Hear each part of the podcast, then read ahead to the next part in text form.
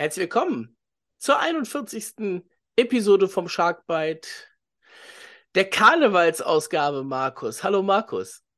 Moinsen! Er ist wenig karnevalistisch. Ich hätte jetzt wenigstens einen Alarv erwartet oder, wenn man bei dir ist, ja wahrscheinlich eher das böse Wort mit H. Äh, ja, deswegen sage ich das ja beides nicht, weil Karneval und ich, wir sind keine Freunde. Es hat ein bisschen gedauert, äh, bis wir wieder da sind. Hat äh, tatsächlich in dem Fall krankheitsbedingte Gründe gehabt. Äh, ihr werdet vielleicht auch noch was hören. Meine Stimme ist jetzt noch nicht wieder ganz so da, wo sie mal war und wo sie eigentlich sein sollte. Von daher, wenn es zwischendurch etwas krächzt, dann bitte ich das heute auf jeden Fall schon mal zu entschuldigen. Ähm, aber du hast es ja abgelegt, Markus. Von daher, im Zweifelsfall redest du halt einfach mehr als ich. Ja, das sind die Leute eh schon gewohnt, von daher alles wie immer. Ja, wir hatten uns ja eigentlich überlegt für diese Episode, dass wir uns das Thema Schiedsrichter nochmal etwas genauer anschauen. Äh, da wir jetzt aber zwei Wochen nichts gemacht haben, haben wir gesagt, okay, wir schieben das auf vor den Playoffs, wenn die Saison vorbei ist, ähm, wenn da mal ein bisschen Zeit ist oder im Zweifelsfall dann auch auf nach der Saison, ähm, weil das ja doch ein etwas größeres Thema ist. Ähm, würde ich auch gerne einen Gast für dabei haben, tatsächlich, äh, dass man sich das mal etwas genauer anguckt. Deswegen, das, äh, wer das erwartet hat, heute gibt es nicht. Ähm, die Jugend nehmen wir auch für die nächste Episode dann wieder mit rein. Die gehen auch stramm auf die Playoffs zu. Da gucken wir dann auch noch mal drauf. Ja, heute haben wir im Prinzip einen kleinen Rückblick auf die letzten vier Spiele. Äh, ein bisschen nach vorne, weil es ist wieder, es ist Ende der Saison, es geht wieder Schlag auf Schlag. Ähm, Im Prinzip ist ab jetzt jeden zweiten Tag Eishockey gefühlt. Und von daher muss man dann natürlich auch ein bisschen gucken. Ähm, dann noch ein paar Infos zu den Haien. Die haben eine neue Verpflichtung gehabt. Die Dauerkarteninfos sind da. Und dann sind wir für heute auch, glaube ich, fertig. Ne? Das reicht ich denke mal, dann haben wir schon wieder ein pickepackevolles Programm und ähm, ja, mal gucken, wie lange wir es heute schaffen. Ja, wir haben ja immerhin vier Spiele, auf die wir zurückgucken müssen und ähm, das können wir je nachdem natürlich von alt nach neu dann auch ein bisschen im Schnelldurchgang machen. Starten wir noch im Januar. So lange ist das tatsächlich schon wieder her. Schon drei Wochen her. Schon drei Wochen her. Nee, ich glaube, Nürnberg hatten wir das letzte Mal tatsächlich das ist der 29.1. gewesen. Ja. Es, sind, es ist drei Wochen her. Ja, jetzt bin ich tatsächlich gerade überfragt, hatten wir Nürnberg letztes Mal mit drin oder nicht? Ist eine gute Frage, ne? Also ich bin mir eigentlich ziemlich sicher, dass wir es nicht hatten, aber ich kann mich jetzt auch arg ich, ich vertun. Guck, ich gucke einfach mal, äh, ob ich das auch ja, aber schnell es, rausfinde. Es, es war schön, Ende, kann man gerne nochmal drüber sprechen. Ich glaube, jeder erinnert ja. sich an das Ende zurück. Ja, wir hatten es nicht mit drin. Ich kann dir auch genau sagen, warum. Ach. Beim letzten Mal hatten wir eine Siegesserie von drei Spielen. Und äh, Nürnberg war der vierte Sieg. Ja. Das erste Mal, dass die Haie eine Siegesserie von mehr als drei Spielen hatten. Yippie. Und ja, du hast es schon angesprochen. Ne? Man braucht sich bei diesem Spiel wahrscheinlich nur das Ende anzugucken, oder? Ja, ja, ja, eigentlich schon. Also, ähm, es war ja schon, äh, ganz ehrlich, das Spiel war ja schon wieder zum Haare raufen. Also von Anfang bis Ende. Es fing gut an und ja, dann ging es in die andere Richtung und Nürnberg kam dann, ich glaube, wie, wie, wie, spät war es? Ich glaube, es war 58 irgendwas, kam Nürnberg dann zum Ausgleich und äh, ja, alle Welt fragte sich wieder, warum? Ja, 58, 54, Daniel Schmölz mit Extra Attacker schon auf dem Eis. Treutle war schon vom Eis runter. Ja, also, ne, und dann, dann kam es halt dazu, dass, äh, wer war es denn? War es McLeod, der die Strafe genommen hat? Äh, es war Gregor McLeod, ja. Es war Gregor McLeod, ja. Ach ja, wir haben ja noch gewitzelt darüber, dass der der Neue ähm, den Haien dann einen Bärendienst erwiesen hat. Aber trotz alledem, man muss ja nur mal diese Szene nehmen. Gregor McLeod geht ein Foul in der Offensivzone und es waren wahrscheinlich jetzt in meiner düsteren Erinnerung noch so 20 Sekunden auf der Uhr. Und ich habe mich gefragt, liebe Haie, warum schießt ihr die Scheibe nicht nach vorne, dass der Nürnberger sie annehmen muss und habt mehr Zeit noch auf der Uhr, um Powerplay zu spielen? Du kannst, sogar ein, Icing, du kannst sogar ein Icing machen, weil die Nürnberger ja, gehen ja bei sowas nicht, nicht an die Scheibe. Du kannst ja sogar ein Icing machen. Du kriegst das Bulli ja eh vorne. Hauptsache die Scheibe weg aus dem eigenen Puppgesitz. Und man hat ja gar nicht die man hat ja gar nicht gesehen, dass sie irgendwie den Drang hatten, die Scheibe nach vorne zu bringen und irgendwie diese Überzahl ausspielen zu wollen oder halt mehr Zeit zu haben. Sie haben es ja dann wirklich runterlaufen lassen bis auf, was war, sechs Sekunden? Ja, sechs, also bei 59, 53 steht die Strafe in der Uhr, also 6, irgendwas Sekunden wahrscheinlich. Ja, und dann gab es halt das Offensivbully und ähm, ja, die Haie haben es ja schon mal geschafft, bei noch 3, irgendwas Sekunden auf der Uhr noch ein Tor zu schießen. Und, weißt du gegen ähm, wen? Ja, äh, war das nicht auch gegen Nürnberg? Das war auch gegen Nürnberg. Das war auch gegen Nürnberg. Ach, guck an. Ähm, ja, und dann haben sie es halt mit sechs und ein paar zerquetschten Sekunden äh, das Offensivbully genommen und haben es gewonnen, hatten dann sogar direkt eine Chance war auch äh, ein gutes, gutes Play, was vorher an der Bande halt auch besprochen worden ist. Und das führte halt nicht zum Erfolg. Und dann hat, ich glaube, Nick Baptiste die Scheibe zum Tor gebracht. Ja. Und die Kamera stand halt goldrichtig vorm Tor und äh, drückte die Scheibe dann über die Linie mit auslaufender Uhr. Und äh, ja, dann hatten wir wieder einmal einen Last-Second-Sieg der Haie und das wieder gegen Nürnberg. Ja, also Baptist war, dass der auch den Schuss genommen hat, der geblockt worden ist und dann geht er nach und ich dachte schon, okay, schade, weil dieser Schuss, das war ja genau das, was äh, beim ersten Spiel, das war ja quasi ähnlich. Ne? Das war gewonnenes Bulli, quer gespielt. Damals war es Nick Balen, der ja. die Scheibe zum Tor gebracht hat, die dann durchgerutscht ist. Ähm, jetzt war es Baptist und ich dachte schon, okay. Markus Weber war damals derjenige, der sie abgefälscht hat. Ja, und die Nürnberger haben daraus gelernt von damals. War so meine, war so ein bisschen meine, meine Intention. Die wussten ein bisschen, was kommt. Die kannten das schon. Ja. Der Schuss wurde, wurde gut geblockt und dann Ging hat Nürnberg aber aufgeholt zu spielen. Ja, richtig. Die haben halt gedacht, auch ja, überhaupt gar kein Problem. Und äh, ja, Baptist hat das schnell geschaltet und ja. hat sich gedacht, komm, einmal in die Mitte noch, wer weiß, was passiert. Vielleicht springt sie ja glücklich. Und ja, das hat sie dann im Endeffekt getan. Ja, 59, 59 ist das dann natürlich technisch. Äh, es wurde aber tatsächlich auch nicht mehr angepfiffen, die Partie, sondern die war mit dem Tor im Prinzip dann beendet. Also es muss wirklich Zehntel vor der Sirene gewesen sein, sodass man das nicht mehr wieder in die Uhr genommen hat.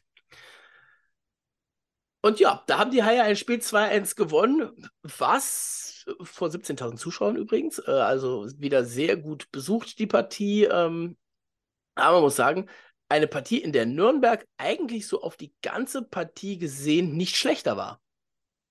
Nee, definitiv nicht. Ich würde also, sogar sagen, am, am, Anfang vielleicht sogar besser.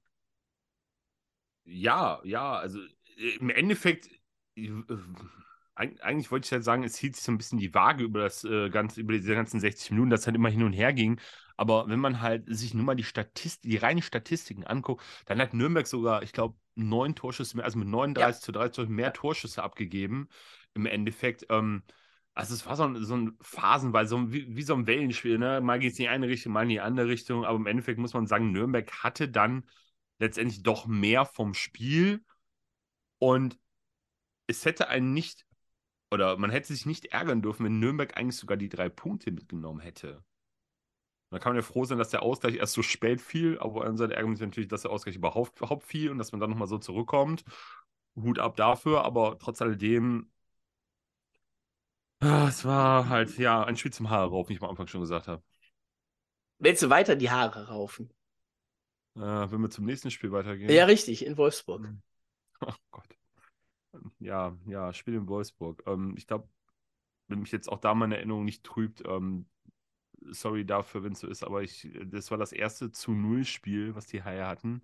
Also offensiv gesehen. Ähm, und ja, was gibt es großartig zu dem Spiel zu sagen? Ähm, viel war da nicht, habe ich irgendwie so immer Aber man, es, es, es, gibt da tatsächlich nicht viel zu sagen. Ne? 2-0 verloren, Mirko Pankowski weiterhin im Tor. Ähm, es gab den Fight von Maxi Glötzel und Fabio Vohl, nachdem Fabio Vohl meinte, Nick Balen angehen zu müssen, ähm, kam dann mal einer und hat sich ihm angenommen. Das war auch so eine Sache, warum muss es denn Maxi Glötzel sein? Ja, warum muss das im Zweifelsfall nicht sein? Ne? War, seine, war seine dritte große Strafe, also seine dritte Fighting-Strafe, deswegen war er dann die nächste Partie auch gesperrt. Ja, aber äh, ganz ehrlich, das wirkt immer so wie mit den Interviews, wo irgendein junger Spieler hingeschickt wird, weil kein Etablierter sich da hinstellen will oder hinstellen soll. Nach dem Motto, ja, hier, äh, nimm du mal den Fall auf dich, jetzt böse gesagt, auf dich können wir am ehesten verzichten. Und das ist immer so ein Zeichen, wo ich sage, boah, muss das denn sein? Ist denn irgendein anderer, der sich da hin, hinstellen kann und den Fight nimmt für den wichtigsten Spieler eigentlich im Kader? Ja, aber ist es dann vielleicht, Max, ist es dann vielleicht sogar die Rolle von Max Glössel? Weil, wie gesagt, er ist gesperrt gewesen, weil das sein dritter Fight diese Saison schon war. Ja, gut. Und das, ist ja jetzt nichts, was dann, was man dann jetzt sagen kann, ne, okay, der macht, weil er ein junger Spieler ist, sondern der macht, weil er es einfach macht. Ja, gut. Wenn, wenn er sich dann in der Rolle sieht, das zu machen und sich dazu berufen fühlt, alles gut, kein Problem, ne? Aber trotz alledem, ich hätte mir da lieber was anderes gewünscht, aber gut. Führung im ersten Drittel für Wolfsburg durch Dustin Jeffrey, kurz vorm Ende dann das 2 zu 0 durch Spencer Machacek und dann war das Ding am Ende auch gegessen. Ähm, ja, Spiel ja, in man, Wolfsburg. Äh, zu dem Spiel muss man halt leider sagen, es war halt von taktischer Seite von Wolfsburg einfach clever gespielt. Ja, und Die es fehlte auch so ein bisschen was auf, auf Haie-Seite. Ne? Also, das war wirklich ja, eins der ja, schwächeren gut. Spiele der Haie diese Saison. Ähm. Ja, aber Wolfsburg hat es halt, ne, wie gesagt, clever angestellt. Hat, äh, ich muss es ungern, ungern den Wolfsburger äh, äh, unterstellen, so, die haben an den richtigen Stellen provoziert und ähm, vielleicht auch die Haie damit auch ein bisschen aus dem Spiel genommen und ihre Stärken beraubt, standen clever hinten drin, haben die Scheiben immer gut rausgebracht und haben halt nicht wirklich viel Gefährliches zugelassen. Ne? Die Statistik der Tusch sagt vielleicht was anderes aus, vor allem im letzten Drittel, aber da kam auch sehr viel dann wirklich gegen Ende, wo es halt dann äh, 2-0 auch schon stand, aber ja. wirklich gefährlich für Wolfsburg und für Dustin Strahlmeier, muss ich ganz ehrlich sagen, wurde es aus meiner Sicht in dem Spiel nie. Haken wir das Spiel ab, denn dann war eine Woche Pause für die Haie und für eigentlich alle anderen Mannschaften. Auch außer dem Sonntagsspiel, bei dem die Haie spielfrei hatten, weil Robbie Williams in der Arena war. Das war diese vorgezogene Schwenningen-Partie. Danach war U25 Länderspielpause mit Jan-Luca Senhen bei der Maßnahme mit dabei und dann waren die Haie in München und das Spiel Heads Off war eins der besten Haie-Spiele dieser Saison. Ich versuche jetzt mal Moritz Müller zu zitieren. Er hat es ja im Interview nach dem Spiel gesagt, dass das so vom Gefühl her das, ich glaube, er hat sogar gesagt, das beste Saisonspiel gewesen ist. Und ähm, also, ja, das sind natürlich jetzt... Aussagen direkt nach dem Spielen, die sind natürlich auch immer etwas äh, alles gut. Etwas, et, etwas spielgetrieben, aber ist auf jeden Fall in den, in den Top 5 diese Saison wahrscheinlich dabei. 100%. Ja, also ich würde das unterschreiben, ich würde vielleicht einen kleinen Zusatz dazu machen. Es war das beste Auswärtsspiel der Saison. Zu Hause haben wir schon das eine oder andere Highlight ah. gesehen und auswärts, also ganz ehrlich, über die ersten 40 Minuten muss ich sagen, oder sagen wir es so, über die ersten 50 Minuten habe ich diese Saison auswärts noch keine Haie gesehen, die wirklich so gut und so clever und abgezockt und das in und gegen München. Ich hätte, ich hätte da was für dich. Bitte. Warte, äh, jetzt gucke ich mal, ob es noch vielleicht ein zweites Spiel gibt, aber eins habe ich auf jeden Fall für dich. Und ich weiß, dass du das nicht auf dem Schirm hat, hast, weil du es die Woche auch schon nicht auf dem Schirm hast. Wir oh haben ja zu Beginn der Saison in Ingolstadt 4-1 auswärts gewonnen und ich glaube, das könnte man auf jeden Fall noch mit dazu nehmen. Oh, ein Spiel, das völlig aus meiner Verdrängung äh, Ja, ja, okay, gut. Ja, jetzt hast du mich erwischt. Gut, wir hatten das Thema vor dem Ingolstadt-Spiel auch schon. Da habe ich mich auch äh, gnadenlos äh, vertan in, in dem, was ich da äh, geschrieben habe. Ja. Ähm, ja, du hast recht. Also Ingolstadt, ja, das, das, das geht in dieselbe Kategorie. Ja, und ich sag, wie gesagt, Top 5 diese Saison auf jeden Fall bestes. Ähm, mag, mag vielleicht so sein, das mag aber auch jeder dann aufgrund einzelner Parameter ein bisschen anders sehen. Ähm, aber ja, erschreckend schwache Münchner, muss man dazu sagen, aber eben vor allen Dingen, weil die Haie auch nicht viel zugelassen haben. Richtig. Also, sie haben, jetzt kann ich wieder auf das Voice-Spiel zurückkommen. Taktisch und von der Einstellung her war das wirklich überragend, was die da geliefert haben. Also, wie gesagt, ich sag's bewusst 50 Minuten lang, denn auf die letzten 10 Minuten kommen wir dann gleich zu sprechen. Ähm, also, München hat ja überhaupt gar keine Chance gehabt, irgendwie mal äh, gefährlich ins Angriffsdrittel zu kommen. Die Haie haben im, in der neutralen Zone an der eigenen blauen Linie eine so hervorragende Arbeit gemacht. Wie oft haben wir in der Vergangenheit gesagt, so die Münchner kommen mit ganz viel Tempo äh, ins Drittel, spielen die Scheibe tief, holen sie direkt hinterm Tor und können sich dann vorne festsetzen und kreiseln und ganz viel Druck zum Tor bringen. Und das war da überhaupt nicht der Fall. Also da ist von der ganzen Einstellung her, ist man so hervorragend das Spiel gegangen und hat das von Anfang bis zur 50. Minute so sagenhaft durchgezogen. Also Hut ab davor. Ja, 2-0 nach dem ersten Drittel.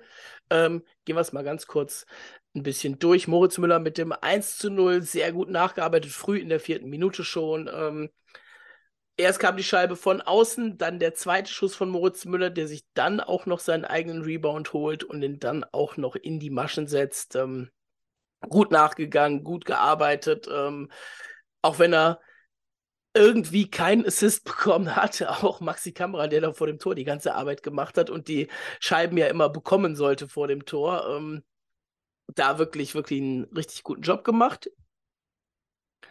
Dann in Überzahl, kurz vor Drittelende das 2-0 Louis-Marc Aubry. Und da habe ich mich äh, schon drüber unterhalten mit den, mit den Kollegen aus München. Und das war eigentlich eine Situation in Überzahl, die hat München richtig gut gespielt. Die haben Druck auf der rechten Seite aufgebaut, die waren da dran, die waren gut in den Zweikämpfen. Das Einzige, was die Münchner in dem Moment verpasst haben, war die Scheibe rauszubringen. Und wenn du in Unterzahl aggressiv spielst und die Scheibe nicht rausbringt, dann passiert das, was in dem Fall passiert ist. Die Scheibe geht raus, bleibt beim Gegner und irgendwo steht einer frei, weil du eben so aggressiv in der Ecke warst. In dem Fall war es Andreas Thuresson. Louis-Marc Aubry hält vor dem Tor die Hüfte rein. Und damit führten die Haie 2 zu 0. Würde Felix Neureuter übrigens gefallen. Der sagt auch immer Hüfte, Hüfte in den äh, Übertragungen von der Ski-WM. Okay zweites Drittel war dann tatsächlich sehr ähm, Höhepunkt A. Die Haie haben den, den, den Anfangsschwung von München gut rausgenommen, sind dann selber wieder zurückgekommen, haben selber wieder was kreiert. Und äh, ja, am Ende war es an, war es dann an Niederberger, ähm, Nick Baptist das 3 zu 0 aufzulegen. Da bleibt auch noch zu sagen, scheiße, passiert eben, ne? Aber ja, gut, aber das ist so eine typische Szene. Wie oft, oder jetzt nicht, nicht genau so, aber wie oft hatten wir es in oder gegen München, dass den Hain halt so eine Scheiße passiert ist. Und äh, dann hat jetzt diesmal die Hai davon profitieren könnten. Nur auf der anderen Seite, da kommen wir dann mit Sicherheit gleich zu, äh, dass Mirko Pankowski dann ähm, ja, ja auf, da kommen wir, kommen, wir, kommen wir gleich Bock auf jeden baut, Fall noch zu. Aber den halt hervorragend wieder aus der Welt schafft. Wir gehen ja auch schon ins letzte Drittel, ne? Also München mit viel Druck, ähm, klar, drei Tore hinten. München, München muss was machen. Äh, schöne Grüße an den, an den Egel, der hat in der zweiten Drittelpause, ähm, hat er gesagt, wir schießen jetzt zwei Tore und ihr macht den Empty Netter. So wird das Spiel ausgehen. Danke, Egel. Props an den Ekeln. Dafür hat er bei anderen Sachen ziemlich schief gelegen. Ich sage nur München gegen Bietigheim, lieber Egel. Äh, schöne Grüße an der Stelle. Aber ja, es kam genau so. Ne? Das 3 zu 1 durch Patrick Hager. Wahrscheinlich eins der meist diskutierten Tore mit Haie-Beteiligung diese Saison. Da wären wir wieder bei Thema Schiedsrichter. Ich sage zu diesem Tor nur eins: Frechheit. Ich finde die Begründung finde ich schwach. Ne, also es war ja, es war ja äh, kontinuierliche Bewegung, deswegen galt das Tor, auch wenn das Tor aus der Verankerung war. Und dann weiß ich nicht, ob du so ein Ding geben darfst, wenn du einfach den, den Gulli mit ins Tor beförderst. Ne, das ist dann halt so eine, so eine Sache schwierig. Was ich hätte akzeptieren können, wenn sie gesagt hätten, das Ding lag vorher am Schoner und der Schoner lag hinter der Linie. Also lag die Scheibe wahrscheinlich, auch wenn man es nicht komplett auflösen kann, auch hinter der Linie. Ja, gut, aber das sind wir doch wieder. Thema, ja, warte, das Thema kriegen wir ins Spiel, im nächsten Spiel. Das hätte ich äh, aber noch, diese Begründung hätte ich noch verstanden. Ich hätte es nicht gut gefunden, es wäre für mich auch weiterhin falsch gewesen, aber diese Begründung hätte ich eher verstanden als, ey, kontinuierliche Bewegung, die Scheibe geht halt mit dem Goalie am Ende rein. Ja, schönen Dank. Ja, aber ich, ich habe das Regelbuch jetzt leider nicht zur Hand, aber heißt es da nicht irgendwo, dass die Scheibe sichtbar sein muss. Wenn ich die Scheibe nicht sehe, kann ich so eine Entscheidung nicht treffen. Ich, das ist ja nur eine Vermutung. Jein, jein. Also es gibt da, es gibt da ja dieses, dieses Ding, wenn die Scheibe zum Beispiel unterm Schoner liegt, als ja. Beispiel, oder in der Fanghand ist, kommen wir später drauf, ja. und die komplette Fanghand sichtbar hinter der Linie ist, dann gilt die Conclusion, die Scheibe muss auch hinter der Linie sein, weil wenn sie in der Fanghand ist, kann sie nicht vor der Linie sein, wenn die ganze Fanghand hinter der Linie ist. Ja, ist okay. Bin ich auch völlig fein mit. Diese Regeländerung, die war wichtig. Deswegen sind die Haie 2000 nicht Meister geworden, weil es den Scheiß gab. Ja. Ähm, weil es damals eben noch die Regel galt, wenn die Scheibe nicht zu sehen ist, ist die nicht zu sehen, gibt es kein Tor. Ähm, schöne Grüße, Finale übrigens auch München, selbe Halle. Aber. Jetzt kommt, ja, am Ende des Tages, der, der, der Schoner war ja komplett hinter der Linie. Der ganze Torwart war ja hinter der Linie. Also muss die Scheibe, wenn sie irgendwo unterm Torwart ist, auch hinter der Linie sein. In der so, und jetzt kommt mein ja, entscheidender Einwand. Das mag so sein, aber genau in der Szene, in der Situation und zu der Sekunde war noch ein Schläger genau da drüber, über dem Schoner. Und da, wo der Puck eigentlich gewesen sein könnte, sollte oder vielleicht war. Deswegen konnte man es ja noch weniger sehen. Also man konnte sehen, dass der Schoner über die Linie ging, ja, aber es war nirgendwo zu sehen, oder es wurde zumindest keine Szene gezeigt, dass die Scheibe zu dem Zeitpunkt unter dem Schoner war und nicht unter dem Schläger noch irgendwo gelegen hat. Konnte Correct. man nicht sehen. Dementsprechend ist das Ding für mich einfach eine Frechheit, dass du da von der Annahme ausgehst, sie liegt unter dem Schoner und ist mit dem Schoner über die Linie gerutscht. Alle Randbedingungen außen vor. Schoner über die Linie drücken oder mit dem Körper Pankowski über die Linie schieben, alles außen vor. Du siehst es einfach nicht. Und unter der Prämisse, wenn du dann sagst, On-Ice-Decision ist No Goal, kann ich da kein Tor geben. Das ja. geht einfach nicht. Ich habe äh, überlegt, ob ich eine Petition starten soll für dich. Nee, lass mal. Dass die Haie dich als, dass die Haie dich als Slotschubser einstellen und du einfach immer nur Goalies über die Linie schiebst mit dem Puck. Wäre die perfekte Position für dich auf dem Eis, Markus. Oh Gott. Du, musst nicht, du, musst nicht, du musst nicht viel laufen, du musst einfach nur da stehen und wenn die Scheibe da ist, schiebst du einfach alles ins Tor, was geht. Ich kann, ich kann viel kreativer sein, als nur die Dampfrahmen zu spielen im Torraum. Nichtsdestotrotz, äh, das war der Anschlusstreffer zum 1-3 und danach ging es ja erst so richtig los. Danach hat München dann richtig aufgedreht und äh, du hast es eben schon gesagt, Mirko Pankowski hat im Stile des Matthias Niederberger ähm, dann das 2 zu 3 so gerade eben verhindert, ja. weil, ähm, ja, weil er die Scheibe hinterm Tor auch schlecht gespielt hat. Er hat sie aber nicht in die Rundung gehauen und sie kam nicht raus, sondern er wollte sie zum Verteidiger spielen, hat sie einfach nicht richtig getroffen. Die verhungerte, äh, er ist aber noch zeitig genug zurückgekommen und hat mit, einer, mit einem Hechtsprung dann das Ding noch gehalten. Und den Nachschuss hat, glaube ich, dann, ich weiß ich glaube, den hat er auch erst, auch erst mit, mit, mit, dem Schoner noch gehabt und dann war noch irgendwer mit im Torraum und das Ding ist nicht drin gewesen. Ja.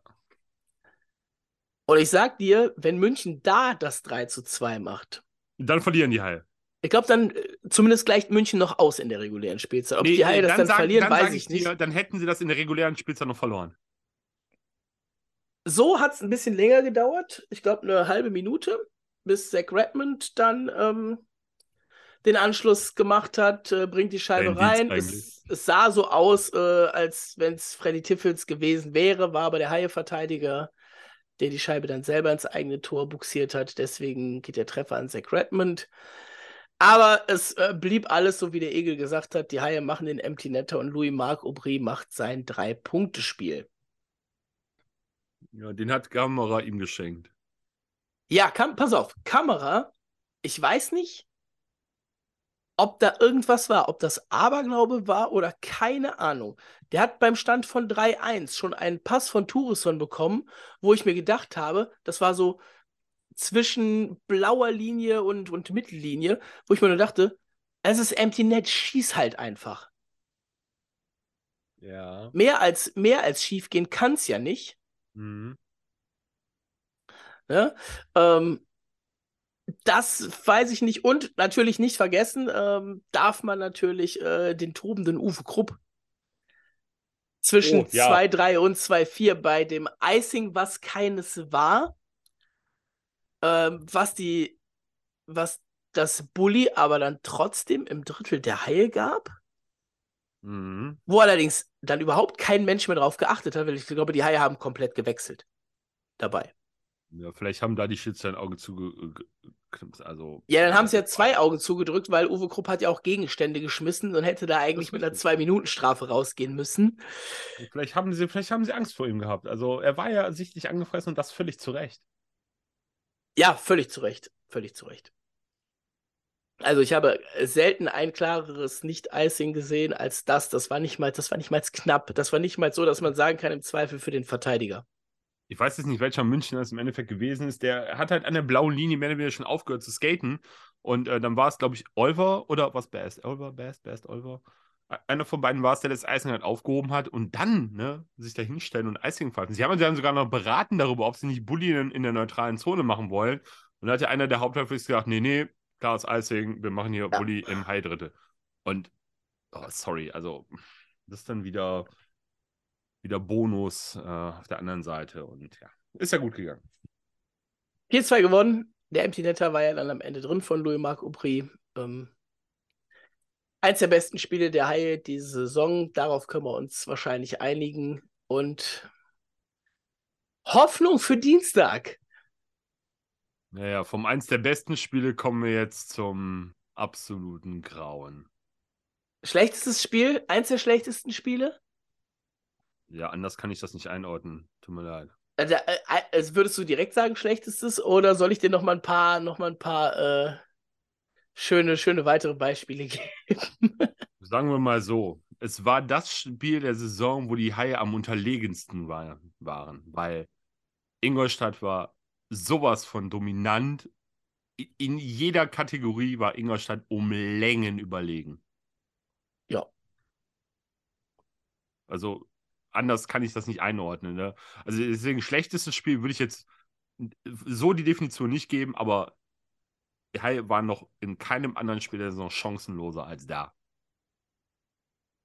Ich habe gerade mal so ein bisschen durchgeguckt. Also ich habe da noch so ein paar Spiele, ähm, wo ich sagen würde, ja, das war, das war ähnlich. Das waren zum Beispiel die beiden Heimspiele, auch gegen Ingolstadt, ähm, die auch beide nicht gut waren. Oder wir hatten auch mal nach dem Winter Game, glaube ich, dieses Spiel gegen Schwenningen, wo die Haie auch kein Bein auf den Boden gekriegt haben.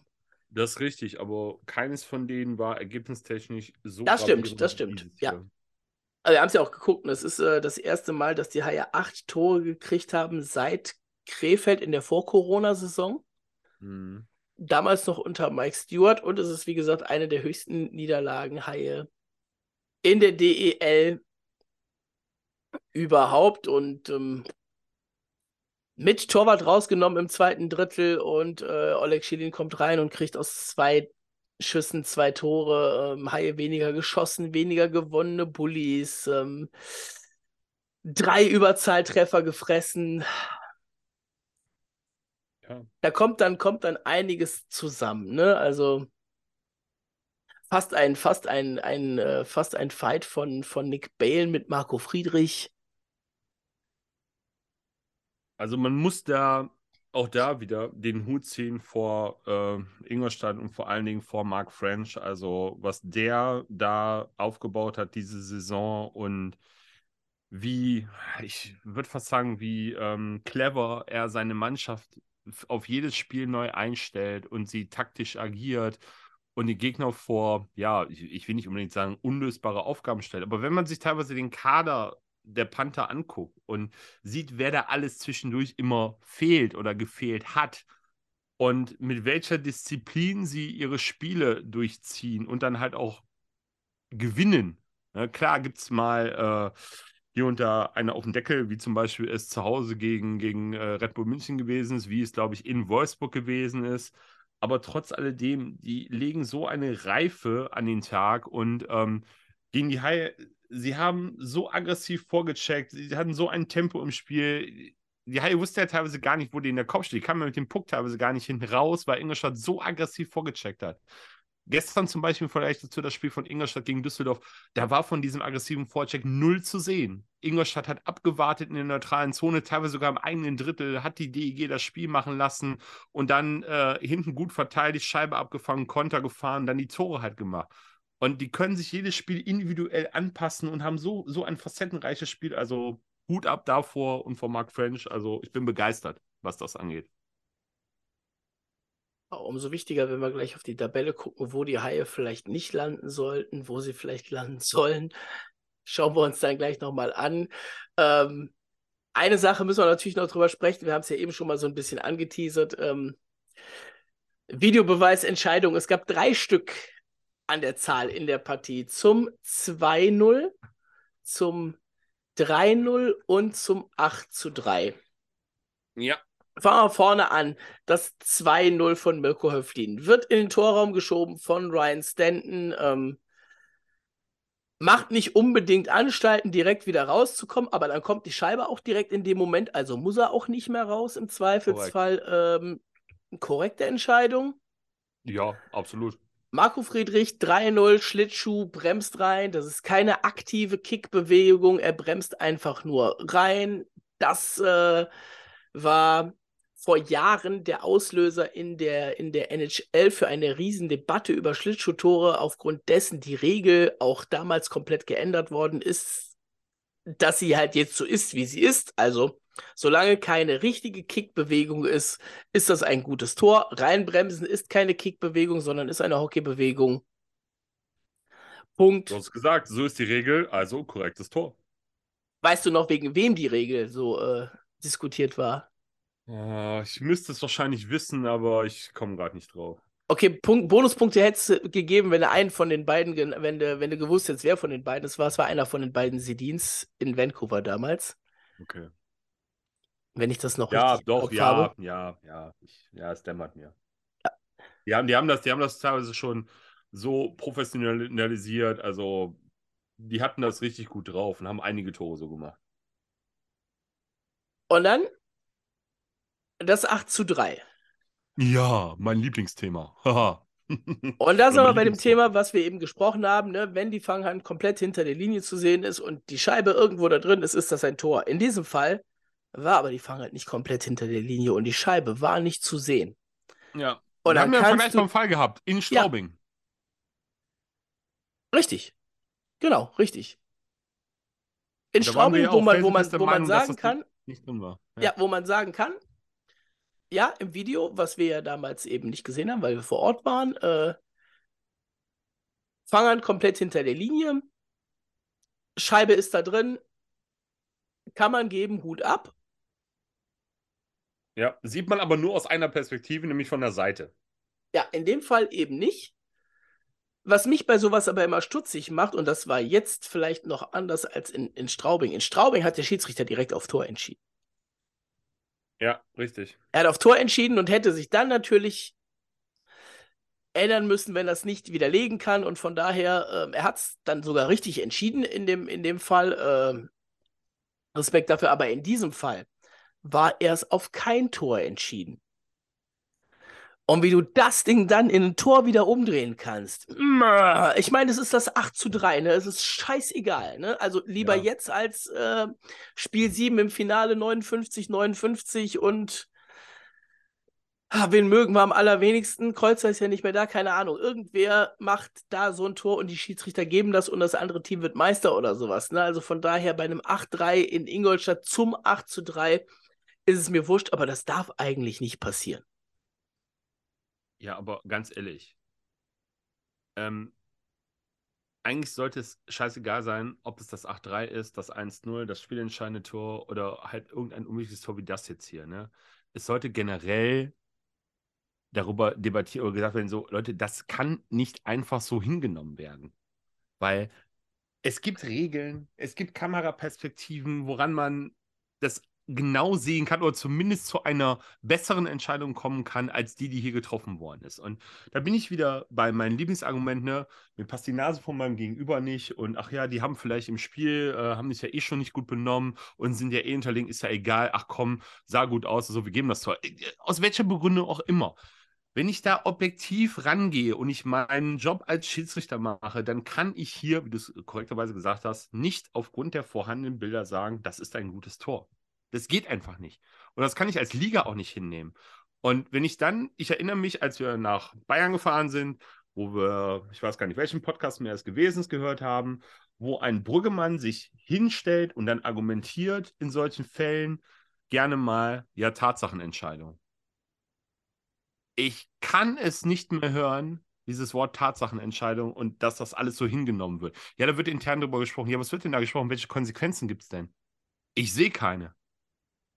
Gab es irgendwelche grad... Konsequenzen für, für den Schiedsrichter Goffmann, der das Spiel Augsburg, gegen, äh, Augsburg, äh, doch Augsburg in Berlin gepfiffen hat? Nein, er pfeift reihenweise Weiterspiele. Klar, so eklatante Fehler sind nicht mehr aufgetreten, aber trotz alledem, es geht alles ohne jegliche Konsequenzen daher. Ich überlege gerade, es müsste bei Bissel Hockey gewesen sein, wo Rügemann war.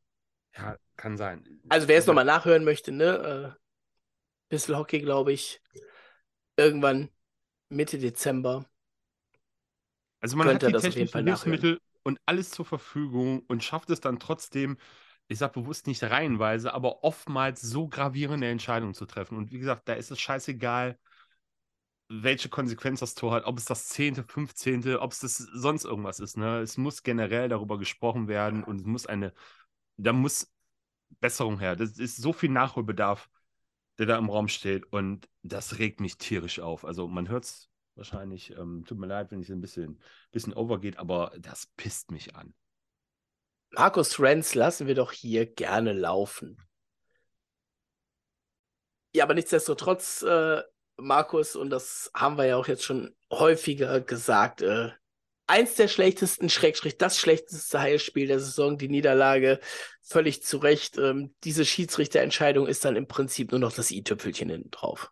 Ja, natürlich. Also, wie gesagt, das ändert nichts an der Niederlage, aber alles in allem äh, müssen die Haie sich jetzt wieder am Schopf packen und ähm, da sind wir wieder beim Punkt, äh, den ich glaube ich vor München ich auch schon gesagt habe, bisschen in der Position jetzt, dass du am Wochenende, also am Sonntag, äh, gewinnen musst. Aber ganz ehrlich, wenn dir jemand gesagt hätte, und wir haben ja leider nicht aufgenommen, also konnte ich dich nicht fragen, vor diesen beiden Spielen in München und Ingolstadt, die Haie bringen drei Punkte mit, hätte ich sofort unterschrieben. Ähm, ja, hätte ich auch, aber ich hätte wahrscheinlich anders, ich hätte wahrscheinlich eher gedacht, dass die Haie in München verlieren und in Ingolstadt die Punkte holen. Ja, von Weil daher. Ähm...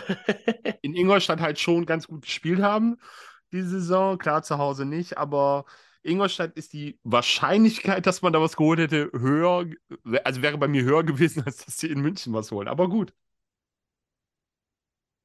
Und somit ist Ingolstadt stand jetzt das zweitschlechteste Team, gegen das die Haie diese Saison gespielt haben, glaube ich.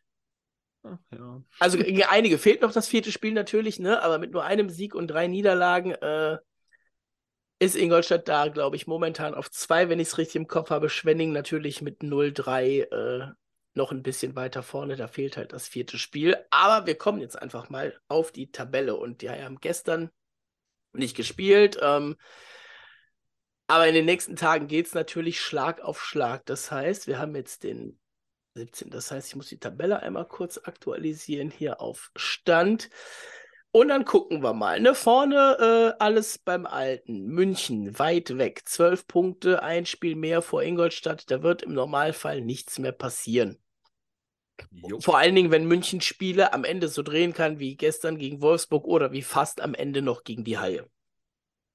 Ja, aber zu sehr dürfen sich halt auch nicht drauf verlassen, aber trotz alledem, sie können sich momentan erlauben. Das Einzige, was sie halt hinkriegen müssen, und da sind sie eigentlich erfahren genug, und da steht auch ein Trainer hinter der Bande, der das äh, auf jeden Fall im Griff haben wird, halt am Anfang der Playoffs wieder den Fuß aufs Gaspedal bekommen. Und das von Spielminute 1 an und nicht erst ab Minute 40 oder 50.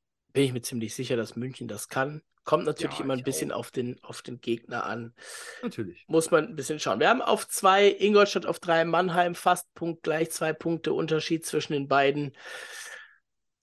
Werden relativ wahrscheinlich irgendwie in dieser Konstellation zwei und drei in die Playoffs gehen. Und dann geht's los. Dann kommt Düsseldorf auf 4 mit 85 Punkten. Das wird sich morgen ein bisschen angleichen, denn Düsseldorf ist eins der Teams da oben, die dieses Spiel mehr noch haben, weil sie noch eben ein, ein Off-Day haben. Das ist bei Düsseldorf, wie gesagt, morgen.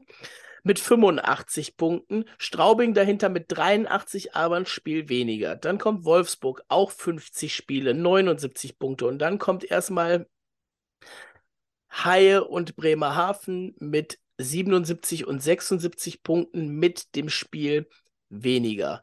Was so viel heißt, wie da beide gegeneinander spielen. Morgen kommen wir gleich drauf. Äh, der Gewinner wird zumindest gleichziehen, wenn nicht sogar vorbeiziehen an Wolfsburg auf Platz 6. Gibt nur ganz wenige äh, Möglichkeiten, wie das, wie das eben nicht passieren wird. Und dann Ja, hast gut, du dahinter Bremerhaven schon kann, Nürnberg. Bremerhaven kann nicht an Wolfsburg vorbeiziehen. Torverhältnis ist halt nicht gut. Ja, oder auch ein Zwei-Punkte-Sieg, der ein Zwei-Punkte-Sieg von Bremerhaven. Also Sieg Bremerhaven bringt keinen vorbei, äh, egal wie. So einfach kann Ja. man es, glaube ich, sagen. Ne? Ja. Genau. Dann kommt dahinter Nürnberg. Die haben vier beziehungsweise fünf Punkte auf Bremerhaven oder Köln. Und die haben so eine kleine Lücke nach hinten jetzt gerissen gestern. Ähm, Schwenningen 68, Frankfurt 69, Iserlohn 69. Die haben aber beide noch das Spiel mehr als Schwenningen, deswegen vom Quotienten her dahinter. Berlin bis auf drei Punkte ran auf Platz 13. Und dann hast du am Ende Augsburg und Bietigheim. Ähm, und ja, Bietigheim ist schon quasi 14. oder 15. und Augsburg.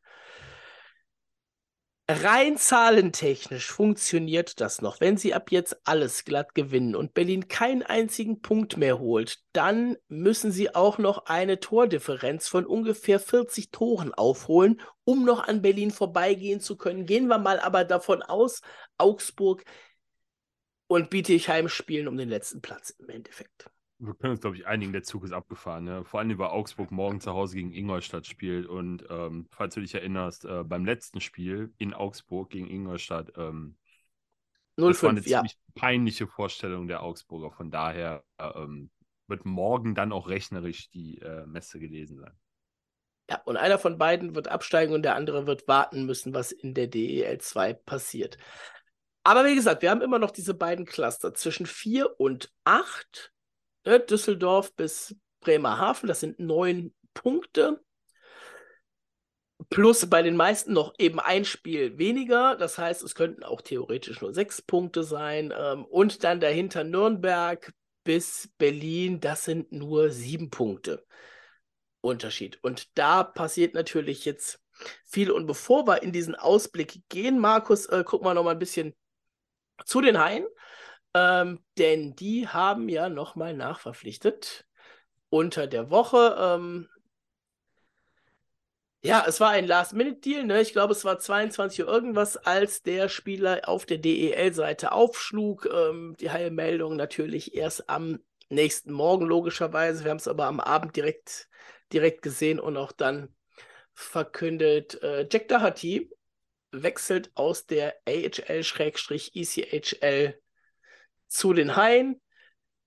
26 Jahre Rechtsschütze sind ja erstmal ganz gute Vorzeichen für einen Verteidiger.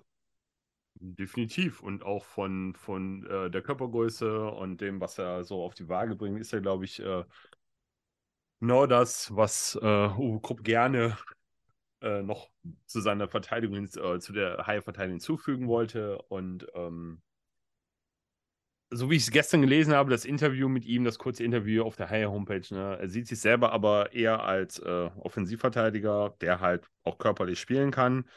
Und äh, wenn man seine Scouting-Reports sich mal anguckt, ja, die sind schon einige Jahre alt, aber trotz alledem ähm, ist da auch äh, immer die Rede davon, dass er halt äh, Offensivqualität mitbringt, auf den Schlittschuhen gut unterwegs ist. Und was halt immer wichtig ist äh, bei Verteidigung, die, äh, die Uwe Krupp gerne ausstellt, er muss halt einen guten ersten Pass spielen können hinten raus. Und äh, das kann er wohl. Und ähm, ja, muss man mal sehen, wie, wie er sich jetzt macht die ersten Tage und äh, ob er vielleicht sogar eine Option für den Kader sein kann oder wirklich einfach nur die Ergänzung für den Fall, dass irgendjemand ausfällt ist. Also er hat erstmal einen Vertrag bis Saisonende ähm, und er könnte natürlich aufgrund der Verletzung von Sexil ähm, auch sofort eingesetzt werden, ohne dass irgendwer draußen bleiben müsste. Das ist die ja. zehnte, zehnte äh, Kontingentstelle, die die Haie vergeben haben. Und ja, es fehlte nicht viel und die Haie hätten Geschichte geschrieben. Und wir haben es vorher schon mal, schon mal äh, geschrieben gehabt. Die Haie haben in der kompletten DEL-Historie, also seit 1994, noch nie eine Saison ohne Nachverpflichtung gehabt. Ja. Und diese, diese äh, Serie ist nicht gerissen. Mal waren das gute Nachverpflichtungen, mal waren das eher so, eher so Spieler, wo man sich denkt, so, naja.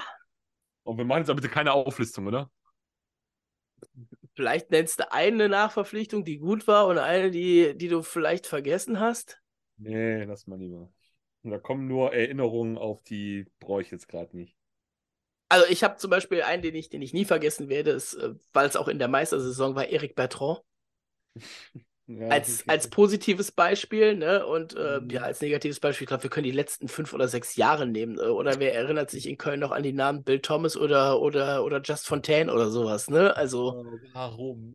Oh Gott. Ne? Also da waren schon, schon ein paar dabei. Äh, Karl Niel letztes Jahr, der jetzt inzwischen in Schwenningen aufgeschlagen ist, nochmal mit dabei. Aber. Die Büchse der Pandora ist geöffnet worden. Ja, also wie gesagt, es würde mich nicht wundern. Ich weiß nicht genau, wann er angekommen ist, ob er morgen in Bremerhaven schon mit dabei ist oder nicht, aber wahrscheinlich Dienstag auf jeden Fall in Mannheim und ich gehe davon aus, dass wenn Sechsel weiter ausfällt, dass er das Spiel bekommen wird. Ich gehe auch felsenfest davon aus, aber man weiß ja nie. Also bei Karl Niel hat es letztes Jahr, ich glaube, sechs oder sieben Spiele gedauert, bis er sein erstes Spiel hatte. Ne? Davon, davon mal ab, aber ja.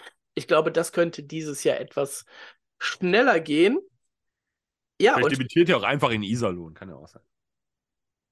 Apropos Iserlohn, da kommen wir direkt als nächstes hin. Äh, ich finde es, weil es ist der letzte Podcast vor dem, vor dem Iserlohn-Spiel, den wir machen werden. Äh, natürlich, aufgrund der Verletzung ist es natürlich etwas schade, dass es nicht Wolfsburg gewesen ist. Das wäre eine schöne Geschichte gewesen. Äh, Ach, ja. Basti Furchner, Spiel Nummer 1000 mit Wolfsburg in Köln, Moritz Müller, Spiel Nummer 1000 in Wolfsburg dann. Aber nein, es kommt so, wie es kommen musste für Moritz Müller. Spiel Nummer 1000 ist im Hühnerstall am Seilersee. Und das ja, wird natürlich eine können. richtig feine Sache, ne? Definitiv. Also, er wird bestimmt einen warmen Empfang bekommen. Ja, den wird es äh, auf jeden Fall geben. Das wird vermutlich sehr lustig werden, kann ich mir vorstellen. Warten mal wir gucken, mal ab. Wie kreativ man im Hühnerstall ist dann am Freitag. Ja, wir schauen mal. Ne? Jetzt müssen ja erst noch zwei Partien bis dahin gespielt werden. Äh, toi, toi, toi. Klopfen wir auf Holz, dass da bis dahin nichts passiert, dass er die 1000 dann auch wirklich da voll machen wird. Ehrung dann natürlich am letzten Vorrundenspieltag in Köln logischerweise gegen Bietigheim, weil es die nächste Heimpartie danach ist. Last but not least sind die Dauerkarteninfos bei den Haien raus für die kommende Saison. Und ähm, die Preise haben sich ein bisschen nach oben korrigiert, was für meinen Geschmack aber ähm, ja aufgrund der, der aktuellen Lage, äh, was, was Energiepreise und sowas angeht, äh, völlig in Ordnung ist. Ähm, Inflation kommt natürlich auch noch ein bisschen dazu. Ähm, es ist immer so eine, ist immer so ein, so, so, so ein Spielchen damit, muss man natürlich klar sagen. Ähm, aber natürlich, ähm, wenn da Qualität rein soll, dann müssen die Preise ein bisschen hoch, plus äh, die ganzen Themen, die ich gerade genannt habe. Und ähm, laut dem Dauerkartenbrief der Haie sind es im Schnitt 10%, die die Tickets teurer werden. Und das finde ich so gerade noch im vertretbaren Rahmen. Bei der Qualität sprichst du von der On-Ice-Qualität, oder? Der On-Ice-Qualität, natürlich, richtig, ja. genau. Äh, Verlängerungen von Balen und Austin und ähnliches äh, müssen natürlich auch bezahlt werden, ganz klar. Viel schöner ist das, und das fehlt mir so ein bisschen beim Artikel auf der Homepage der Haie, wo man ja eher versucht, neue Menschen für Dauerkarten zu generieren, weil die, die schon eine haben, bekommen den Brief, die müssen per se kündigen. Wenn sie nicht kündigen, verlängert sich die Dauerkarte so.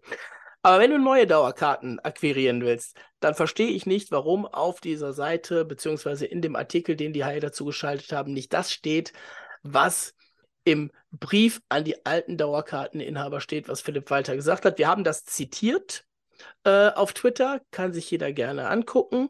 Und ich zitiere es jetzt nicht nochmal, ich sage nur grob, was drin steht. 20 von 26 Spielen sind an Eishockeyspieltagen, das heißt Freitag oder Sonntag für mich. Wenn da Dienstage mit reingezählt sind, flippe ich aus. Oder aber an Feiertagen oder vor Feiertagen oder und in den Weihnachtsferien. Und das ist für mich eine richtig gute Anzahl. Ja, das heißt dann zwar wahrscheinlich wieder, ne, 22., 23., warte, 24. ist ein Sonntag, ne? Also 22., 26., 28., 30., 2., 1., 4., 1., 6., 1. Sind schon mal sieben Spiele wahrscheinlich weg. Ähm, wenn du alle zu Hause hast, wirst du nicht haben, schon klar, aber da hast du auf jeden Fall einiges an Spielen, die du da mit reinpacken kannst. Ich glaube, dann ist es feiertagstechnisch auch ganz. Äh, ja, wie sieht das aus im, im Oktober, November? Ich glaube, der, der erste November, der Feiertag ist Mittwoch. Das heißt, da wäre der Dienstag natürlich für ein, für ein Spiel relativ normal. Ähm, Anfang Oktober ist es, glaube ich, der, der Montag, der Feiertag. Da wirst du wahrscheinlich kein Spiel für haben, aber eben halt ein langes Wochenende und den Sonntag gut gelegt haben. Aber ja, ne, also das gehört für mich eigentlich mit auf die Seite, wenn du neue, wenn du neue Leute dahin bringen willst. Äh, warum das nur im Brief steht, ich weiß es nicht. Aber nach der aktuellen Saison und dem Spielplan, den die Haie dieses Jahr hatten, ist das eine, eine richtig gute Neuigkeit, finde ich. Heißt das dann im Umkehrschluss, dass äh, es kein, äh, dass weder Kassel noch Krefeld noch Dresden aufsteigen? Hm. Ist das nicht eigentlich nicht... egal? Weil es wird sowieso ein Team weniger. Ist das so? Ja, Bietigheim geht auf jeden Fall runter und Augsburg geht runter, wenn einer hochkommt. Also von daher, es werden sowieso nur 14 Teams nächstes Jahr werden. Ah, gut. Ich höre, wie es rattert, glaub mir, es ist so. ja, ich glaub dir das dann mal. Alles cool. Aber, und das ist jetzt der Punkt, wo wir wieder zurückschwenken, wen interessiert die nächste Saison, wenn in der DEL die Playoffs vor der Tür stehen? Und der Weg dahin, der ist jetzt nochmal steinig. Und zwar für alle Teams. Es sind nur noch sieben Spieltage, für die meisten, für einige nur noch sechs.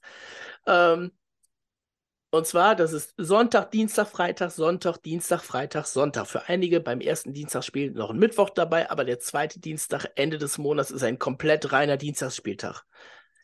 Der Freitagsspieltag, der Sonntagsspieltag, der letzte sowieso, alle Spiele gleich. Äh, bei den Abendspielen eh Jetzt morgen und danach der Sonntag gegen Straubing sind die letzten Spieltage, die nicht zeitgleich angepfiffen werden. Und da ist noch alles drin. Und wie gesagt, ähm, wir gucken jetzt mal, wie weit wir nach vorne gucken, Markus. Weil es ist natürlich bei dieser Flut auch schwierig, dann einen Termin zu finden, wo man nochmal mit einem mit neuen Podcast reingeht. Ähm, Och, wem sagst du das? ich sage jetzt mal, wir besprechen jetzt die nächsten fünf Spiele. Es kann aber sein, dass wir irgendwann zwischendurch da nochmal reinfliegen. Ja, mit der, der Folge Emer 42. Der Emergency Podcast. Schauen wir mal, was passiert. Vielleicht gibt es ja was, was man unbedingt besprechen muss oder ähnliches. Wir fangen morgen an. Bremerhaven gegen Köln. Ich mache die Tabelle wieder nebenbei auf. Sechs-Punkte-Spiel. Wir sprechen über sieben gegen acht. Ein Sechs-Punkte-Spiel. Die Haie können bis auf vier Punkte weggehen von Bremerhaven, können an Wolfsburg vorbei auf Rang 6 gehen. Hätten Und was dann... hat uns die Vergangenheit gelehrt, dass gerade in solchen Spielen genau das eben nicht passiert? Ja, warte, es, es, kommt ja noch besser. Hätten dann sogar nur noch fünf beziehungsweise sechs Punkte auf Rang 4. Auch oh das, oh Gott.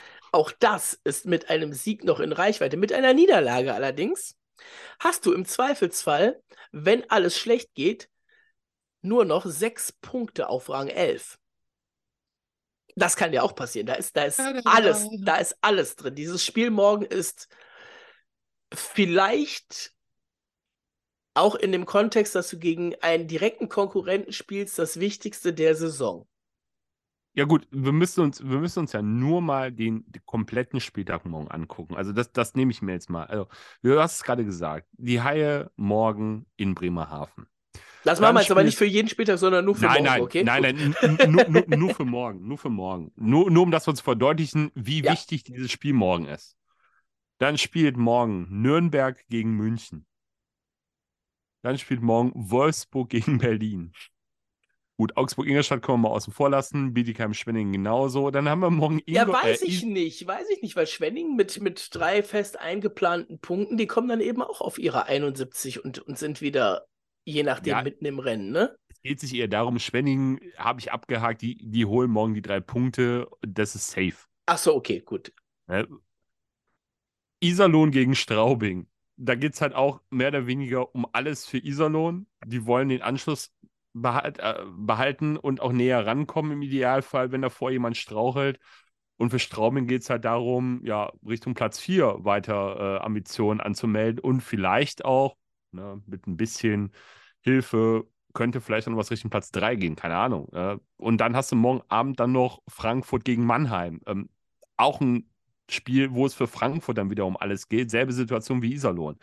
Ja, und für die Adler geht es halt darum, den Abstand nach hinten zu vergrößern und halt Ingolstadt nicht aus den Augen zu verlieren. Also, da sind so viele direkte Duelle dabei, wo es in jedem Spiel auch aus Haie-Sicht gut oder schlecht in die eine oder andere Richtung gehen kann. Und deswegen ist es ist nicht nur das Spiel morgen, sondern alle Spiele, die jetzt noch kommen, sind so brutal wichtig und können so, so große Auswirkungen auf die Tabelle haben.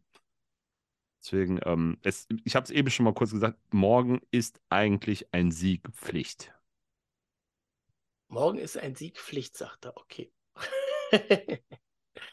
Ja. ähm, Auf die Tabelle bezogen, du kannst dir keine Niederlage erlauben. ja, das ist richtig, das ist richtig. Da hast du natürlich vollkommen recht. Ein Spiel weiter geguckt, Haie in Mannheim. Ich glaube, das hatten wir tatsächlich das letzte Mal auch, dass die Mannheimer vor dem Spiel gegen die Haie das Derby hatten, ne? Korrekt. Auch das könnte natürlich wieder ein Vorteil für die Haie sein. Mannheim scheint dieses Jahr eh für die Haie in Reichweite zu sein. Enge Kiste. Enge Kiste Enge an diesem Kiste. Dienstagspieltag und dann fährst du eben am Freitag in den Hühnerstall, also in die Eissporthalle am Seilersee. Und da wird es richtig knackig. Das kennen wir, das wissen wir. Ja, also, also ganz ehrlich, Fishtown ist jetzt nochmal ein Spiel, da ist das, also vom emotionalen Level her ist es moderat. Aber wenn wir dann halt in der SAP-Arena am Seilersee sind, ähm, ganz ehrlich, das ist dann wirklich so, das sind Spiele, die haben definitiv Playoff-Charakter und da wird es richtig zur Sache gehen. Und dann am Sonntag on top noch nach Straubing. Ja, ne? Könnte könnt leichter sein. Hast du schon gesagt, ne? Du fährst dann sonntags nach Straubing. Ähm, es ist immer noch das Top-Heimteam in der DEL. Ja. Übrigens verrückterweise vor den Haien, die allerdings zwei Spiele mehr schon zu Hause haben als die meisten anderen. Also da könnte man auch noch auf Platz, ich glaube, bis auf Platz 7, 8 noch durchgereicht werden, wenn die dahinter alle ihre Heimspiele gewinnen sollten. Ähm, Ja gut, aber dann, dann äh, ganz kurz, ähm, ich habe die Tage, ich weiß gar nicht, ob es in welcher Konferenz es war bei Magenta, da wurde halt dann auch äh, davon gesprochen, ja, bei den Haien zu Hause ist es ja, läuft es ja nicht so gut, auswärts sind sie ja besser.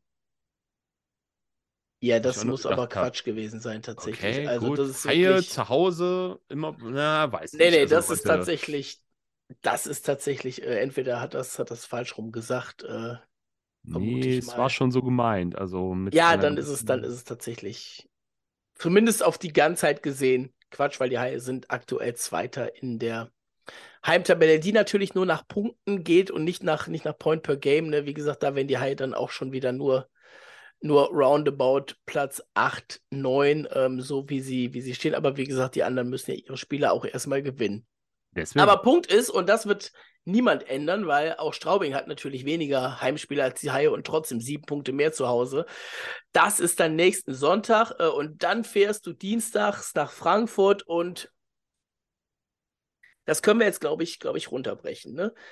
Gegen Bremerhaven, sechs Punkte später, geht es eigentlich um alles. Gegen Mannheim ist es vielleicht ein bisschen entspannter, weil Mannheim Top 3, je nachdem, schon relativ sicher hat oder sich sicher wähnt. Für Iserlohn geht es um alles. Straubing möchte in die Top 4 und auch für Frankfurt. Dann geht es zu dem Zeitpunkt wahrscheinlich immer noch um alles, es sei denn, in dieser Woche jetzt tut sich irgendwas, was kein Mensch vermutet.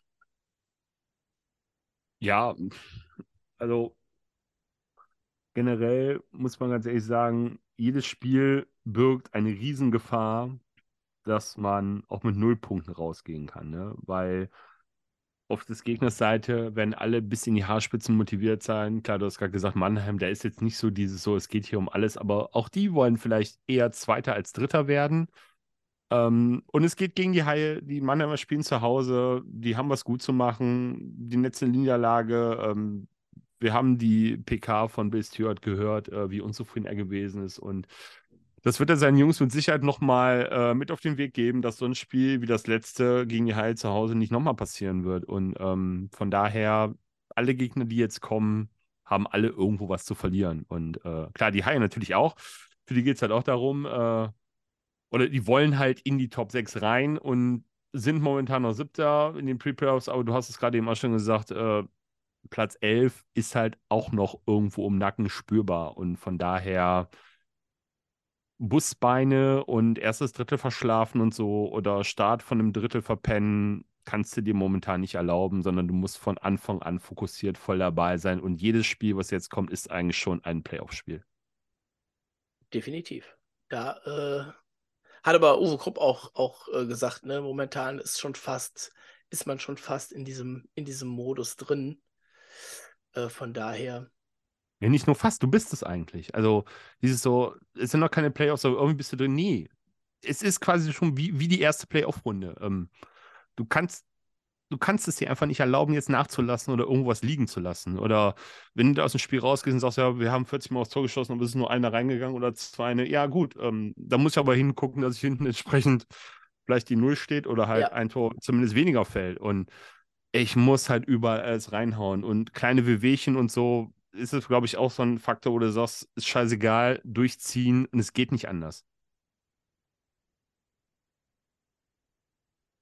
Fünf Spiele auswärts in Folge, danach kommt noch das letzte Wochenende, äh, aber wie gesagt, irgendwo dazwischen oder spätestens nach den fünf Spielen ähm, sind wir auf jeden Fall nochmal zu hören, wir beide. Ähm, Jetzt muss ich aber noch eine Sache dann loswerden zum letzten Spiel. Du darfst gerne schon mal überlegen, äh, ob du noch was hast. Und zwar das letzte Spiel, am letzten Spieltag gegen Bietigheim. Wer da noch hin will und keine Karte hat und mehr als eine Karte braucht, hat ein Vergessen. Problem. Ja. Weil das Spiel ist quasi ausverkauft. Wenn ich es jetzt, jetzt zählen müsste und mir jeden einzelnen Block angucke, komme ich wahrscheinlich auf noch 30, vielleicht maximal 40 Karten, die irgendwo im Verkauf sind. Ähm, da sind irgendwo so mini vereinzelte Plätze im, im Unterrang, in den, in den Logen sehe ich hier irgendwo was. Und ansonsten nur noch Oberrang 2. Und auch das wirklich nur noch Einzeltickets. Ja. Nur noch vereinzelte Plätze. Also wer hin will, das Ding wird pickepacke voll. Natürlich kommen da wahrscheinlich irgendwann nochmal nicht, äh, nicht gekaufte ja, Optionen oder sowas ne, dazu. Klar, also da kann man nochmal kommen, man sollte es aber im Blick haben äh, oder eben, wie gesagt, dann jetzt sehr schnell sein. Also wir können, glaube ich, jetzt schon festhalten, 18.000 werden auf jeden Fall da sein. Ach, dicke. 18,5, ne? 18,7 gehen, glaube ich, seit dem, seit dem kleinen Umbau, äh, der auch die Presseplätze damals betroffen hat, rein. Hat man ja nochmal überall ein bisschen was, bisschen was dazu gepackt an Plätzen. Ähm, und die 18,5 sind es sicher, die verkauft sind. Ja, ist doch ein schöner Rahmen für den letzten offiziellen Hauptrundenspieltag und dann hoffentlich der passende Einklang äh, für die danach beginnenden ja. Playoffs. Markus, hast du noch was? Ach, ich bin heute zu viel losgeworden. Ich bin schon mal ein Ski-Rent losgeworden und ähm, Hab mich schon oder uns und euch hoffentlich auch schon in die entsprechende Playoff-Stimmung versetzt. Ähm, von daher äh, reicht es von meiner Seite für heute auch. Ähm, wir haben die nächsten Tage und Wochen noch viel vor und wenn die Playoffs dann losgehen, dann ist so richtig. Und ja, von daher, von meiner Seite war es das für heute. In diesem Sinne bleibt mir nur noch zu sagen, äh, folgt uns, ne? Twitter, Instagram, Facebook, ihr kennt den Spaß. Äh, die News am schnellsten bekommt man meistens auf Twitter. Ähm, für Instagram fehlen meistens die Bilder dazu. Ähm, da aber dann an den Spieltagen natürlich auch immer die Aufstellung oder eben ganz große Sachen findet ihr auch immer bei uns auf Facebook und ansonsten schreibt eine Mail sharkbitepod@gmail.com und in den sozialen Medien sharkbite-pod, wenn ihr uns sucht. Wie gesagt, das Schiri-Thema schieben wir noch ein bisschen Richtung Playoffs. Nach den Playoffs wird ein bisschen drauf ankommen, kommen die Haie direkt in die Top 6 oder müssen sie eben Pre-Playoffs spielen. Äh, das wird dann so ein, so ein Faktor sein, wann wir uns damit so richtig auseinandersetzen können. Es haben wir Karneval Samstag. Äh, wie gesagt, gesundheitlich wird da bei mir noch nicht viel äh, sein, aber ihr, wenn ihr Karneval feiern möchtet, morgen in Bremerhaven, ähm, auf den Straßen, in den letzten lachende Arena-Sitzungen, äh, viel Spaß dabei. Ähm, Markus, dir eine schöne karnevalslose Zeit. Ich genieße das hier auf meinen Landsitz, ganz in Ruhe keine Karnevalisten, alles ruhig, alles entspannt und das tut auch mal gut, äh, denn die letzten Tage und Wochen waren sehr anstrengend. Von daher genieße ich das. Dir viel Spaß äh, im Straßenkarneval. Äh, auch Sag noch nicht Tschüss, Markus. Weil ich weiß nicht, ob du denkst, ob du dran vorbeikommst, aber du kommst natürlich nicht dran vorbei. Wie viele doch. Punkte holen die Haie aus den nächsten ah, fünf nein, Spielen? nein, jetzt kommt es doch noch. Ich dachte, ich komme dran vorbei. Oh, verdammt. Ich habe ich, ich hab versucht, so elegant dran vorbei zu kommen, aber gut. Okay, wie viele Punkte holen die Haie? Oh Gott. Aus den nächsten äh, fünf. Ja, äh, mach du doch mal eine Vorlage, ich muss noch überlegen. Äh, jetzt. Nee, nee, ja, warte. Okay, pass auf. Dann mach ich aber auch, mach aber auch ähm, wirklich richtig. Ja. Bremerhaven, Mannheim, Iserlohn, Straubing, Frankfurt. Neun. Neun Punkte, wie gesagt, wie immer keine Garantie, ob das drei glatte Siege werden, ob wir irgendwie alle fünf Spiele punkten oder so. Da ist alles mit drin. Neun Punkte aus fünf Spielen. Oh, ich habe mich in der Vergangenheit immer dadurch ausgezeichnet, dass ich meistens einen Punkt mehr getippt habe als du. Ähm ich kann das, glaube ich, diesmal leider nicht halten. Ah, Bremerhaven, Mannheim, Iserlohn, ich muss mal rekapitulieren, für mich Iserlohn, Straubing, ja, okay, Straubing, das können wir, glaube ich, in einer Runde abschließen, das ist äh, klar. Ich sage acht. Acht und neun. In diesem Sinne, Markus, jetzt bist du entlassen. Macht's gut, bis dann, ciao. Tschö.